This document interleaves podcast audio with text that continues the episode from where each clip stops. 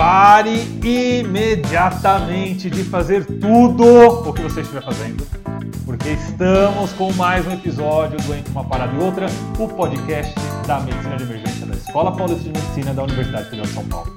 E agora nós vamos iniciar a nossa série de programa chamado Cuff Furado.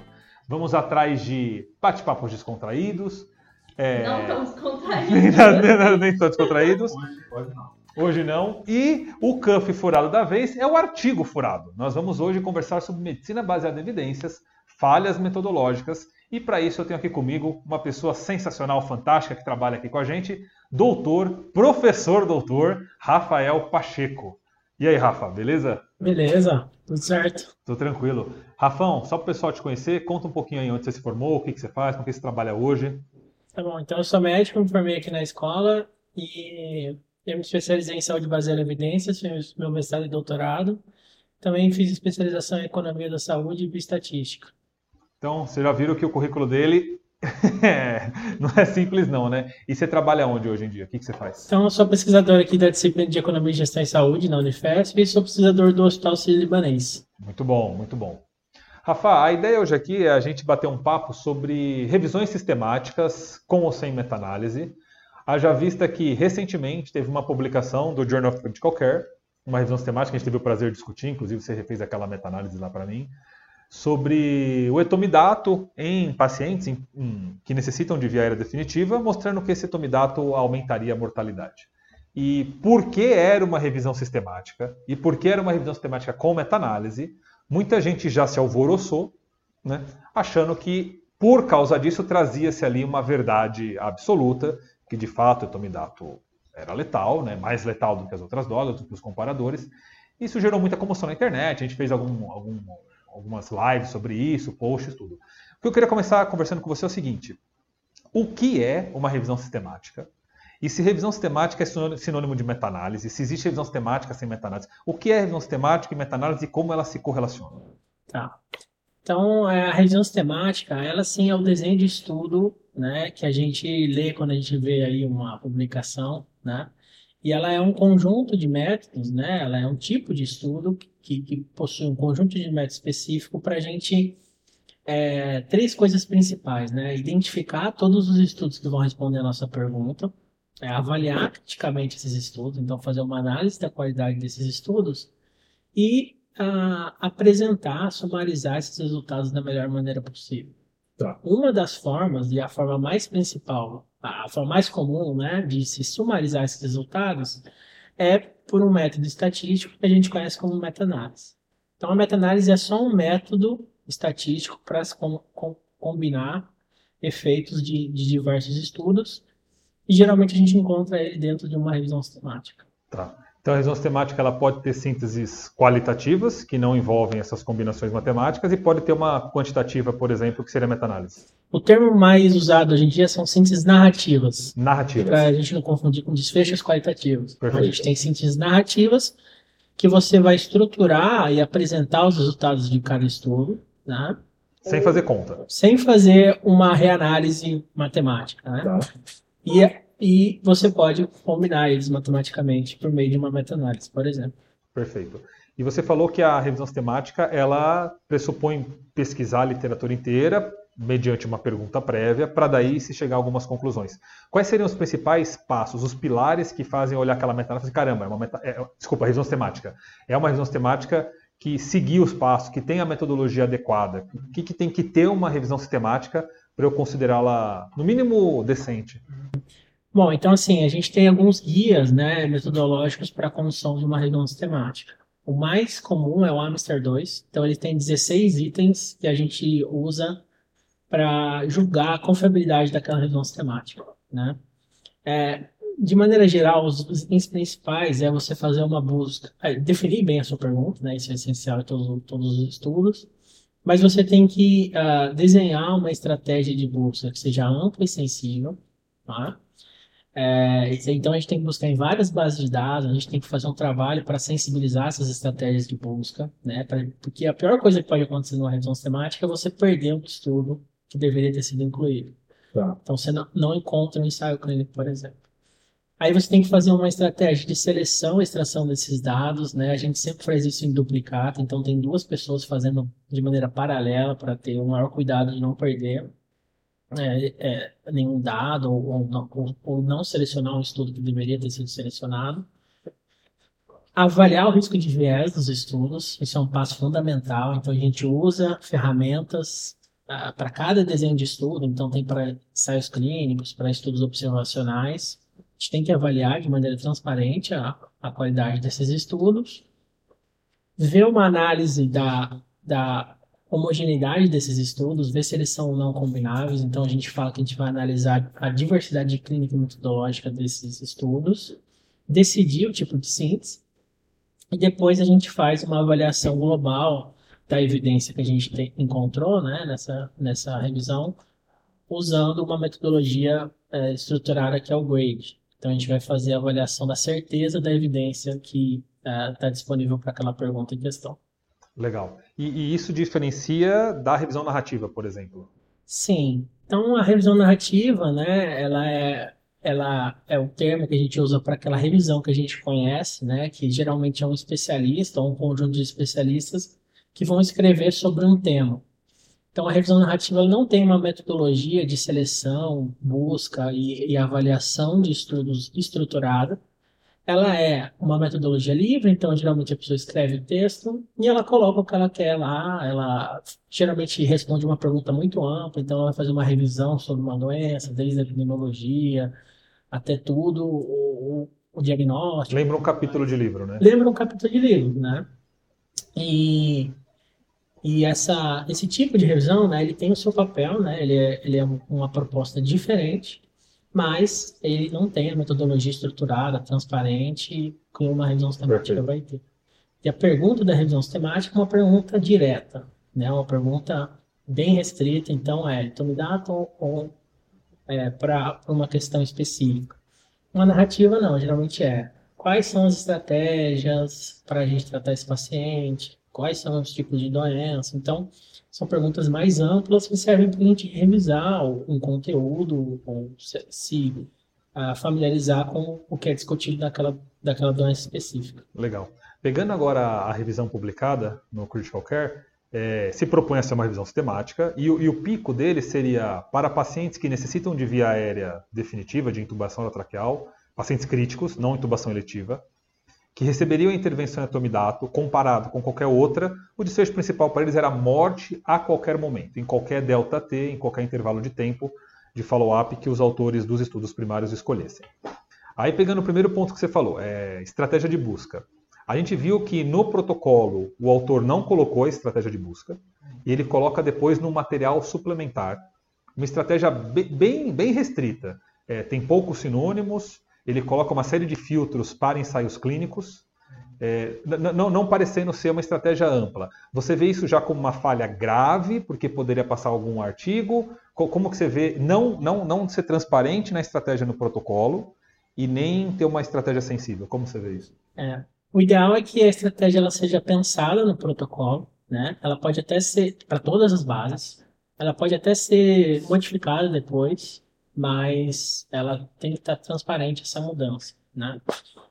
É, o Amster 2 né, e a Cochrane, eles definem que uma, uma, uma busca, né, ela tem que ser ampla e sensível. Então, o que, que é uma busca ampla? É uma busca que, que, que, que busca em duas bases principais, então o PubMed e o que são sempre buscadas. A gente tem que buscar na base da Cochrane também, que é o central, e a gente também tem que buscar em bases de registros de ensaio clínico, literatura cinzenta. Então, são várias fontes de informação que a gente tem que buscar. Então, eu não sei exatamente quais fontes ele, ele buscou, mas uma busca ampla seria isso. É, ele usou o PubMed, Embase e a, a Cochrane. A Cochrane. Ele não cita literatura cinzenta, ele não cita base de ensaios clínicos, nada. Isso já é um problema grave, porque a gente sempre busca em bases de registro de ensaios clínicos porque tem estudos que são feitos e não são publicados. A gente quer captar eles na nossa revisão. E a gente sensibiliza essa busca, né? Em cada base a gente desenha uma estratégia que não vai, que vai ter muitos sinônimos, todos os sinônimos adequados. A gente tenta não por filtro, não por restrição de idioma, e, e linguagem, é, linguagem não, idioma, data e, e tipo de publicação, porque é, a gente quer não correr o risco de perder um estudo. Perfeito. O pior erro de uma revisão sistemática É perder é perder um estudo. porque esse é o erro que ninguém percebe. Se você avaliar o estudo de maneira adequada, se você fizer uma meta-análise que as pessoas não vão concordar, isso vai estar no artigo e as pessoas vão debater isso. Se um estudo não entra, é muito difícil do leitor. É uma informação negativa, né? Você não Exato, sabe, né? você não sabe. Então é uma coisa. Esse é o erro que a gente não pode cometer. A gente toma muito cuidado com isso. Legal. Então a gente vê que o autor ele acerta em não restringir tempo, ele vai desde do início da base até o presente. Ele não restringe idioma, como você bem falou, mas ele restringiu a três bases, o Medline, o Embase e a Central, né, a Cochrane Library. E ele restringiu muito a estratégia de busca, né? Foi uma estratégia não sensível. Então a gente vê que talvez, talvez, não estamos dizendo que foi, algum estudo pode ter escapado. E, e aí você comentou, Rafa, que o segundo pilar da revisão é quando eu estou com esses estudos em mãos, só de conta que eu fiz uma boa seleção, eu preciso começar a ver o que, que eu posso juntar, o que, que eu não posso juntar. Né? É, pensando até naquela frase clássica né, de combinar as frutas lá, o pessoal sempre fala, né, lá, não pode misturar laranja com, com mamão, banana, sei lá qualquer fruta que o pessoal fala. É, o que, que a gente percebeu que esse autor fez? É, ele montou um pico né, para responder a dele que foi assim. Na população ele colocou pacientes vítimas de trauma, sepse, intubados no APH, intubados na UTI. Ele colocou uma grande diversidade da população. A intervenção foi etomidato, não tinha tanta divergência. Os comparadores, ele juntou ketamina, tiopental, uma série de comparadores diferentes. E o desfecho, ele colocou a morte com uma semana, com um mês, não importa o, o T do intervalo de tempo. Tudo na mesma síntese. Você vê isso como algo saudável que eu posso fazer e depois eu vou desmembrando? Ou você acha que seria interessante eles já separar comparadores, separar populações? Como que funciona o raciocínio de quem monta a síntese? Tá. Então, assim, essa é uma pergunta complexa, né? A gente tem vários comparadores e comparadores ativos, né? São outras intervenções, a gente não vai comparar com placebo aqui, né? E a gente tem uma grande heterogeneidade nessa, nessa seleção do time point do desfecho, né? Qual que é o, qual que é, o que que a gente tem que fazer nesse caso, né? Eu não vou questionar a, a combinação que ele fez, né? Mas a gente tem que planejar quais comparações a gente vai fazer e planejar como a gente vai lidar com esses subgrupos de pacientes que vão ter essas diferentes comparadores. Uhum. Então, o ideal é a gente estruturar a comparação par a par, né? fazer uma análise separada dessas comparações, isso tem que estar definido no, no- protocolo, porque são muitas. Tá, Então, só para dar um exemplo, por exemplo, como ele é um especialista na área, ele, ele fala assim: bom, tem pessoas que vão entubar com midazolam, tem pessoas que vão entubar com ketamina. Então, ele poderia previamente já prever isso e falar assim: eu vou fazer uma análise comparando etomidato com ketamina, separada da análise comparando etomidato com midazolam, por exemplo. Definir essas comparações, várias comparações. E aí, no final, né, ele pode até, a- primeiro, né, apresentar essas comparações individualizadas, né? E, e se ele achar prudente, ou se ele entender que a ideia é ter uma percepção global do efeito, ele pode até combinar isso. Tá. Mas ele a- apresenta essa meta-análise combinada com as meta-análises para cada comparação, né? Tá, Ele, ele fez isso no suplemento. No material suplementar, ele apresentou as separadas. Mas ele escolheu colocar no texto a ser publicado a, a- a- com todos os artigos juntos. É, eu, eu entendo que ele não fez uma discussão é, mais aprofundada das diferenças dessas. É, por- ele cita, né? Mas não é tão aprofundado, porque até acho que ele até não tinha espaço físico para isso, né? Isso é, isso é controverso, tá? Porque é, a gente sempre tenta separar ao máximo, né, essas comparações ou, ou priorizar as comparações mais relevantes. Eu não sei, às vezes ele incluiu comparadores aí que nem são mais usados na prática. É, talvez o tio Pental, eu não, eu não, não conheço pessoas que entubam com o tio Pental, né? Mas é um estudo de 99. Foi uma outra coisa que ele colocou, ele colocou na mesma síntese estudos de 99 até estudos de 2022, que eu acho que talvez tivessem diferentes cuidados de terapia intensiva, né? Tanto que o tio Pental aparece em 99 e não mais se repete em nenhum trabalho dos que ele encontrou? Não, então, é, e eu acho que ele tinha que planejar melhor essas, essas análises para não para ele não selecionar aquilo que ele quer mostrar e às vezes ele seleciona isso de maneira influenciado pela, pelas vontades, pela percepção Uhum. dele. né? Eu acho que o problema aqui não é a síntese em si é, ser combinada, isso sempre é controverso, sempre é discutido, mas ele tinha que ter planejado o que ele ia fazer antes e apresentado como ele planejou. Né? A Tá. gente não tem essa convicção de que essa escolha de mostrar só o combinado foi a mais adequada. E eu entendo que ele não fez uma, não planejou uma análise por esses subgrupos dos pacientes. Ele tinha que pelo menos tentar ah, ah, ter uma hipótese, né, dos, do, do efeito diferente do tipo de doença base ali que ele vai estar Uhum, tendo, tá. né, que foi isso que você trouxe também. Então a gente tem uma heterogeneidade grande na população e nos comparadores. Então é uma, uma meta-análise bem controversa nesse sentido. E, e comenta um pouquinho, Rafa, sobre a heterogeneidade no, no tempo de follow-up para o desfecho morte. Por exemplo, ó, é, tem estudos que falaram assim, morte na UTI, e não falaram o tempo. Tem estudos que falaram morte intra-hospitalar, também não falaram o tempo. E quando falaram o tempo, tem assim, tem 20 dias, 30 dias, 24 horas e 7 dias. Ou seja, eu estou com mortalidade precoces, um short term, né, de follow-up, algumas tardias e algumas elas estão determinadas pelo tempo que o paciente ficou na instituição ou no setor ou não. Co- Como, como que a gente raciocina isso? Pensando que a- o etomidato está sendo uma droga que está sendo usado em dose única para intubação, né? Eu, eu não sei se biologicamente falando eu poderia esperar um efeito dele causando morte a tão longo. Como é que eu raciocino isso? É, isso é um, é um outro problema, né? Eu acho que a resposta você já deu, né? Eu acho que, primeiro, a gente sempre tem inconsistência na escolha do tempo de desfecho, principalmente em estudos de emergência, né? A gente tem, cada estudo relata um momento diferente. É muito difícil na hora da gente lidar com isso. Tanto que uma meta-análise que a gente sempre acaba fazendo, que é essa que ele relatou, é a meta, acho, né? É a meta-análise do, do maior tempo que a gente tinha. Quando a gente está pensando numa doença crônica, por exemplo. Então, vou pegar qual foi o maior tempo que ele relatou e a gente vai fazer uma meta-análise desses, desses estudos. Mas a gente tem que tomar cuidado, porque às vezes as doenças eles têm um pico de mortalidade logo ali no atendimento, depois o paciente vai ter uma mortalidade prolongada por uma complicação aí secundária que ele vai ter na UTI. Por exemplo, o trauma teria o pico de mortalidade na intubação e depois ele ia morrer uma semana depois por infecção. Seria uma outra causa, né? E aí, né, eu acho que essa é a grande questão. Como ele está juntando várias doenças, várias coisas, ele pode ter estudos específicos para cada um deles.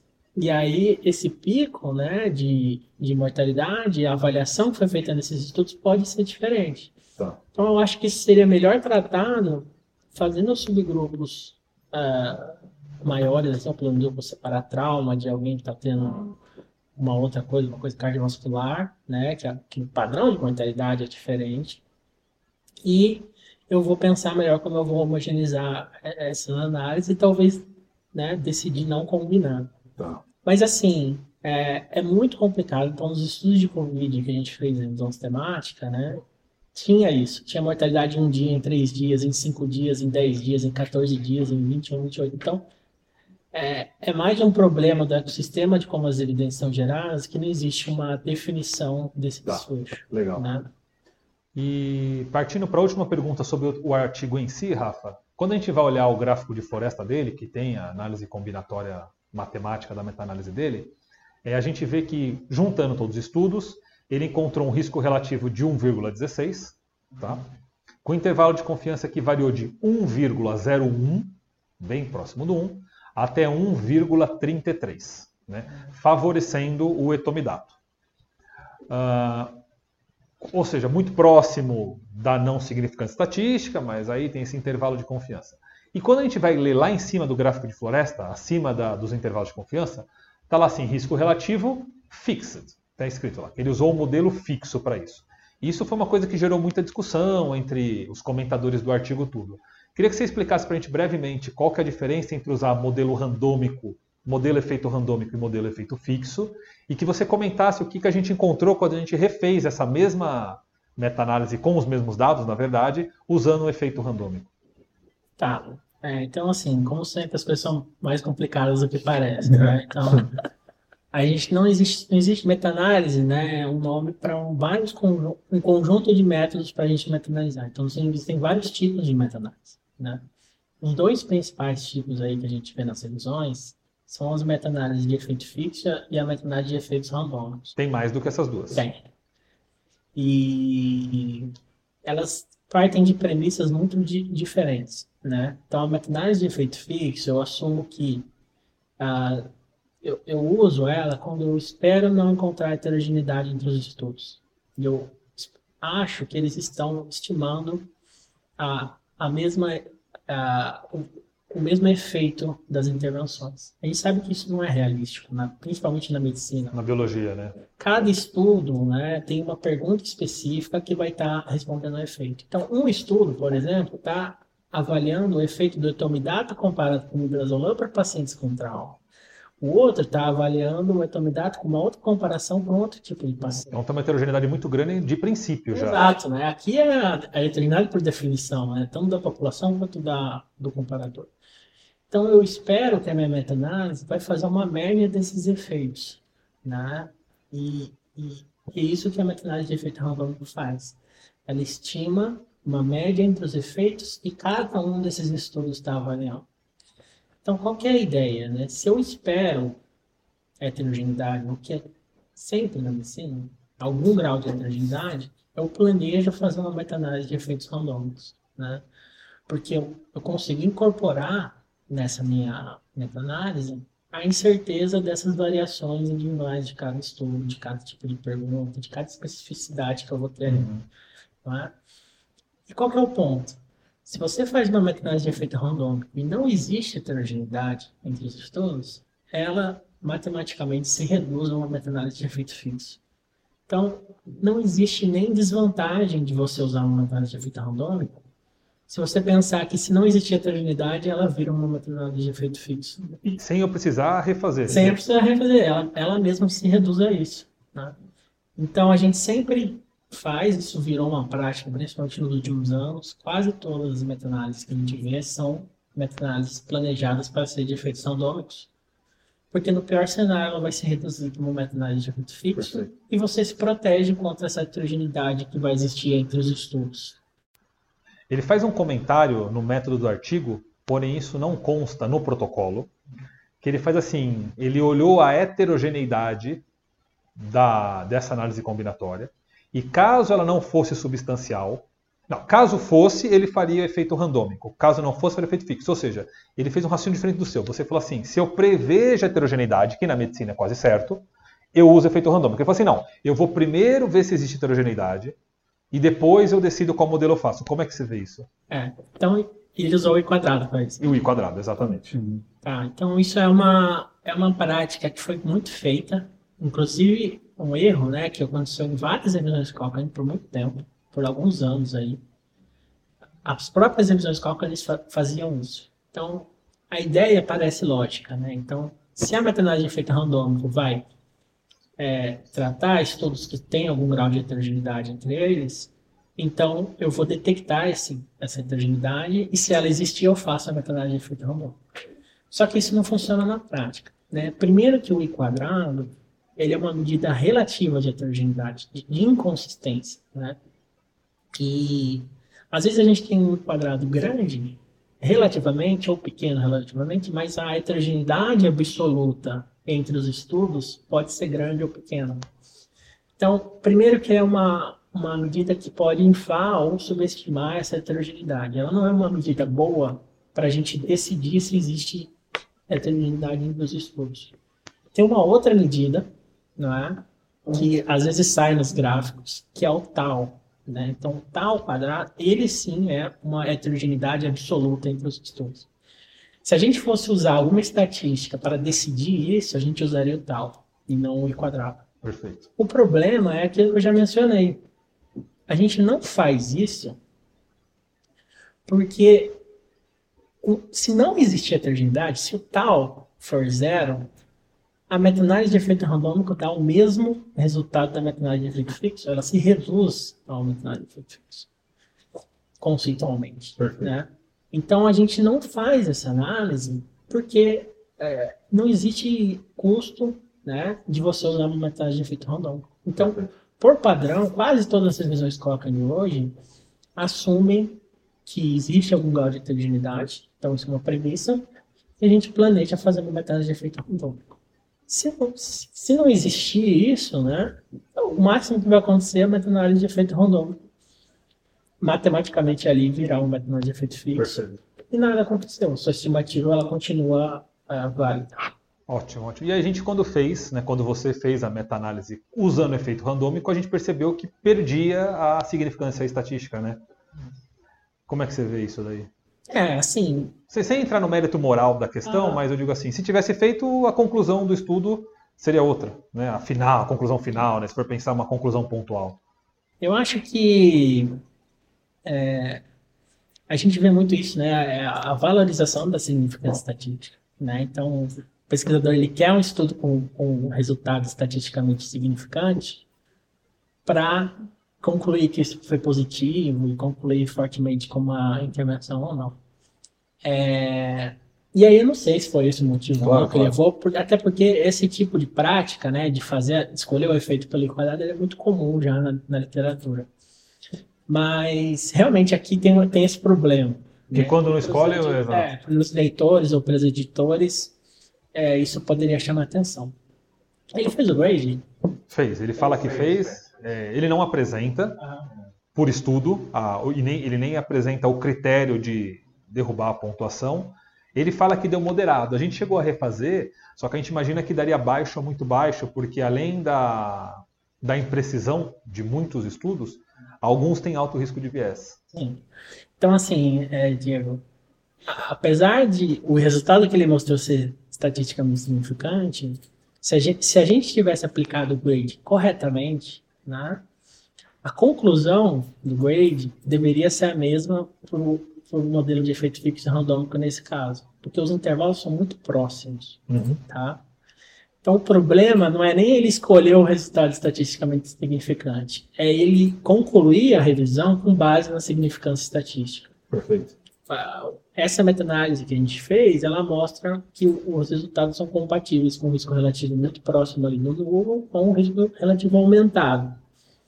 Se ele é 0,99 ou 1, a conclusão tem que ser a mesma, né? Existe um efeito nulo ou um efeito aumenta, um risco aumentado com o, o uso da intervenção. E a gente tem que avaliar o quanto a gente confia nessa estimativa, né? E aí o grade bem aplicado vai ter que entrar. A gente vai ter que ver. Primeiro, já é imprecisa essa, essa estimativa, então alguém já poderia reduzir por um ponto só pela imprecisão no grade e avaliar a, a- a- as evidências indiretas desses estudos, avaliar o risco de viés deles, né? É bem difícil uma meta-análise dessa, como foi falado, dar uma estimativa moderada no grade. né? Então, só, só para organizar, se me corrija se eu estiver errado. Então, numa camada mais externa, eu já veria o grade e, independente mesmo de qualquer resultado, eu já veria que eu não posso confiar nessa conclusão. Se eu descesse, eu veria que talvez o modelo escolhido não foi apropriado. E aí, aí eu poderia até falar na signific- signific- significância estatística que não teria.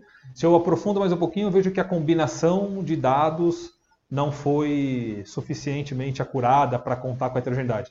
Quer dizer, tem vários problemas em diferentes camadas que não daria para confiar nesse resultado, né? Para dizer assim, o etomidato mata mais. Isso. É, eu acho assim, né? É, quando a gente identifica uma revisão que tem alguns problemas, né? Então a gente já identificou lá, ah, busca alguns problemas. O ideal é a gente não usar mais nada dela, porque a gente já não confia naquele método, né?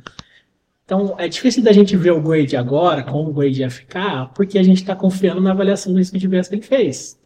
Será que foi feito? Bem feito esse risco de viés? Perfeito. Então, será que essa meta-análise foi bem feita mesmo? Aqui a gente replicou ela, mas. Então, o ideal, né, seria a gente se afastar dessa revisão, procurar uma outra, ou fazer uma outra, que a gente possa confiar, né? Então, refazer o grade em cima disso é complicado. A gente tem que ver a qualidade desses estudos, ver se eles realmente são combináveis, ver se eles são ensaios clínicos. né? Muitas revisões acham que estão com ensaio clínico na mão e nem E não um são, né? É, então, o ideal seria a gente fazer isso. Então, é, eu não, não quero confiar em nada que essa revisão vai me falar, muito menos no grade que ela está me falando. Perfeito. Ah, então, Rafa, desculpa. É assim, então, considerando do ponto de vista nosso na porta, como emergencista, tudo, você acha que a, a aplicação desse, dessa dessa meta-análise em específica influenciaria a gente mais como, ou não? É, certamente essa revisão sistemática ela, ela tem qualidade, confiabilidade dos resultados criticamente baixa pelo Amster 2, Perfeito. só pelas características que a gente tem. Significa que a gente não, Não Não vai, não vai acreditar prática, né? em nada do que ela está falando, né? E, e para concluir, Rafa, supondo que fosse a melhor revisão, eu ainda assim posso extrapolar o achado de uma revisão para a prática ou não? Como você vê isso? Pra- Você mexe com tecnologias, né, com aplicação de tecnologia em saúde? Tá. Então, assim, vamos supor que a gente tem uma revisão muito bem feita, que o grade está bem avaliado e tudo mais. Aí a gente tem que entrar num processo, né, de sair dessa evidência para uma a- ação prática, né? Então, até existe isso, né, o ETD, Evidence to Decision, né? Então, existe toda essa, essa estruturação. Idealmente, no papel, né, esse processo de generalização de uma síntese, de uma revisão sistemática, ele tinha que ser feito dentro de um- uma diretriz bem estruturada. né? Então, o documento que a gente tem que pegar as recomendações são as diretrizes, Não é a revisão pura. não é a revisão pura. Por quê? Nas diretrizes, eles vão contextualizar o resultado da revisão, contextualizar onde estão fazendo a recomendação, custos, acesso, né? Antes de fazer uma recomendação por si só. Então, é, o documento que o médico né, deveria olhar aí é uma diretriz né, bem feita, que se em revisões temáticas bem feitas. Diego Adão sabe muito bem lá na revisão Cochrane dele, a Cochrane não deixa você fazer recomendações específicas para a prática. Nunca você vai ler numa revisão Cochrane bem feita, né, que essa intervenção não deve ser usada ou todo mundo tem que usar essa intervenção. A gente pode considerar essa intervenção. Quem vai fazer a recomendação é uma, uma diretriz bem feita, um guideline bem feito. Perfeito. Então, entre as revisões bem feitas e a ponta do sistema de quem atua, tem uma diretriz, não é uma conexão direta. E aí a gente tem que avaliar a qualidade das Da diretrizes. diretriz. Então, agora, mesmo que essa revisão fosse ótima, eu não poderia sair divulgando no Instagram que a partir de agora não se usa mais atomidados. É, isso não é uma prática legal. Porque como que você faz uma recomendação? Isso não é medicina baseada em evidências, né? Isso é só evidências. Então, medicina baseada em evidências tem que juntar valores, é, a prática que a gente tem, o local que a gente está, para fazer uma recomendação. Não tem como você recomendar para todo mundo com base numa revisão sistemática. Nem se ela for bem feita. Mas tem vários casos aí de a gente tem evidência, evidência robusta, evidência que vem de uma revisão boa, e que a gente não consegue implementar. A, a diretriz faz uma recomendação fraca, faz uma recomendação opcional, porque não está no nosso, no nosso cenário. Legal. Mandinha, alguma coisa a mais? Nada. O Rafa só fica calado. Né? Babando, babando, a gente tá babando aqui. Johnny? Não, não, não. Acho que é muito obrigado, Rafa. Acho que é importante, especialmente essa parte no final, a gente contextualizar isso dentro da prática. né? Muito legal. Rafael, o pessoal quiser te encontrar, te encontra como? Você tem algum canal? Quer deixar algum contato? Ah, eu acho que eu tenho o Twitter. Twitter? É, Você usa aí? muito? usa. Os meninos são assíduos no Twitter. É, quer passar aí qualquer? Como é que te acha lá? É R Leite Pacheco. R Leite Pacheco? Mas tem o meu e-mail também, se quiser. Pode deixar? Fala aí qualquer. É rleitepacheco.com. rleitepacheco.hotmail.com Rafael, queria agradecer demais sua participação aqui. Enriqueceu muito, não só em relação a esse estudo isolado, mas no nosso comportamento frente a, a artigos e literatura. Ter, ter pessoas como você fazendo essa tradução né, entre o que a ciência produz e nós que estamos na prática é fundamental, cara. Muito obrigado aí. Eu que agradeço o convite, estamos à disposição. Ah, legal. Vai voltar muito mais vezes. Vai voltar mais vezes. Esse foi mais um episódio do Entre uma Parada e Outra, o podcast Cuff Furado de Entre uma Parada e Outra. É, furou o cuff nessa intubação da Medicina de Emergência da Escola Paulista. Um abraço e até a próxima.